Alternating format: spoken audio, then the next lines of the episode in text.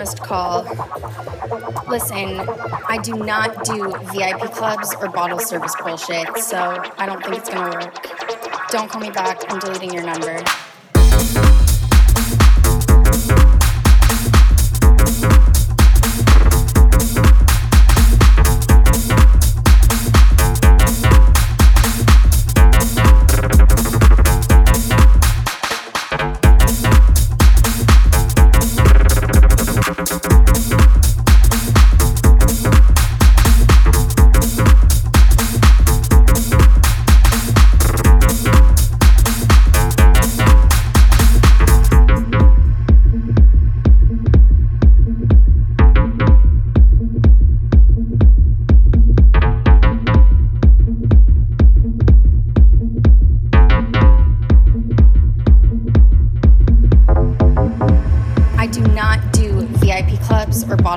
Bullshit,